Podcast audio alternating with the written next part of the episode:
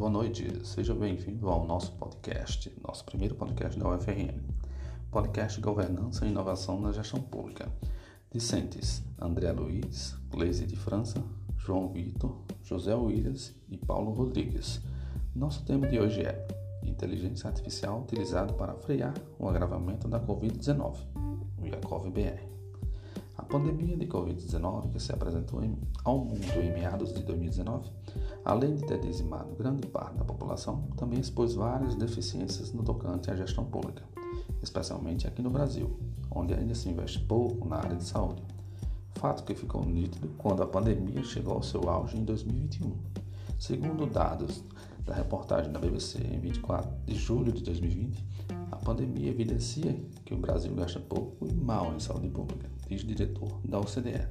Fazer investimentos na saúde pública brasileira é algo urgente, afirma Frederico Guanais, diretor adjunto da Divisão de Saúde da Organização para a Cooperação e Desenvolvimento Econômico, OCDE.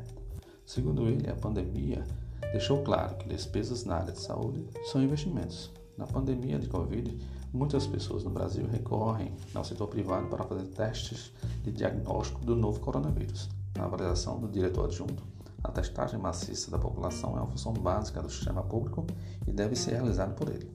No atual contexto de reabertura da economia em vários países, incluindo o Brasil, a OCDE recomenda a realização de testes como, estratégia para evitar uma segunda onda de contágio, que poderia acarretar novos confinamentos.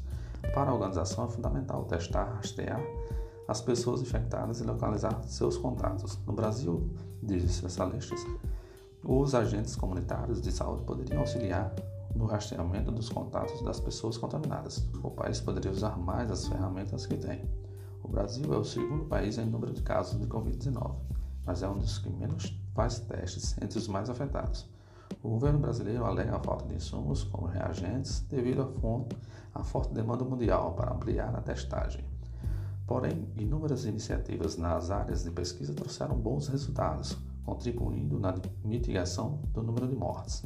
O uso de tecnologias para mapear casos, desenvolver respiradores, organizar filas de leitos e pacientes, contribuindo, contribuíram muito para que a pandemia não tornasse uma tragédia sanitária. E uma dessas iniciativas foi o projeto IACOV-BR, voltado ao desenvolvimento de algoritmos de inteligência artificial para a Covid-19, desenvolvido pelo Laboratório de Big Data e Análise Preditiva em Saúde, LabDAPS, da Faculdade de Saúde Pública da USP, o que lhes rendeu o Prêmio Abril e DASA de Inovação Médica na categoria Inovação em Prevenção. No livro Economics, como a colaboração em massa pode mudar o seu negócio, o autor Don Tapscott apresenta o conceito de colaboração em massa realizada através de redes que se conectam em diferentes locais e de origens das mais plurais possíveis. O conceito de inovação aberta apresentado no projeto Yakov nos mostra uma inovação do tipo radical, ao empregar a inteligência artificial para predizer o diagnóstico dos pacientes, tornando eficiente o uso dos recursos disponíveis para o tratamento dos pacientes. Com tantas e tão diversas manifestações de infecção pelo coronavírus e diante dos recursos finitos, muitas vezes as equipes médicas encaram um dilema: quem precisa ser acompanhado mais de perto em ambiente hospitalar? E quando é possível indicar com segurança que a reparação seja feita em casa? Para assessorar nessa edição, nessa decisão, cientistas da Faculdade de Saúde Pública da USP criaram a rede de inteligência artificial, a IACOV-BR. Usando as características clínicas do paciente coletadas no momento da triagem, logo após o resultado positivo, o algoritmo consegue apontar com alto grau de acurácia a provável evolução do quadro, ou seja, se essa pessoa vai precisar de ventilação mecânica, ser internada em UTI ou se é de alto risco de óbito explica Alexandre Dias Porto Chavegato Filho, um dos idealizadores da plataforma. De posse dessas informações, o médico monta um plano terapêutico mais adequado para reduzir o risco de complicações. Esse tipo de inovação, a chamada inovação radical no setor público, ainda é incipiente. A falta de incentivo, a conexão universidade e empresas públicas tornam um deserto o acesso à conexão desses dois elos no serviço público brasileiro. Outro ponto que devemos destacar é sobre o uso de dados dos usuários do Serviço Público de Saúde para outras finalidades.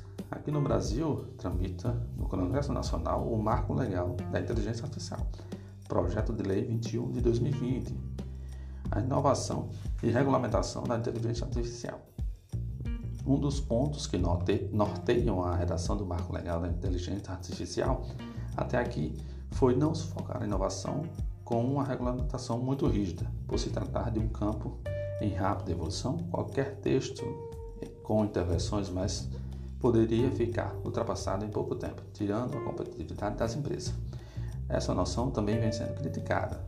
A professora de Direito Ana Frazão, uma das signatárias da carta mencionada acima, diz haver inconsistência nessa postura, que ela considera uma narrativa do governo. Problemas como a discriminação algorítmica e a fragilidade dos consumidores no mundo digital, bem como os riscos de tecnologias específicas, como o reconhecimento facial, por exemplo, já são bastante conhecidos e poderiam ser objeto de regulação, argumenta a professora.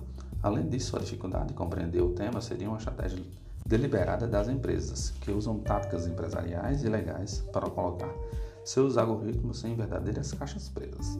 Assim como o CIGAR, utilizado em várias instituições de ensino pelo país, a COR-BR é uma solução baseada em TIC, Tecnologia da Informação e Computação, com procedimentos relacionados à área da saúde, e que realiza análise de dados, o grande volume de dados em saúde, estruturados ou não, que são gerados a cada instância é impressionante.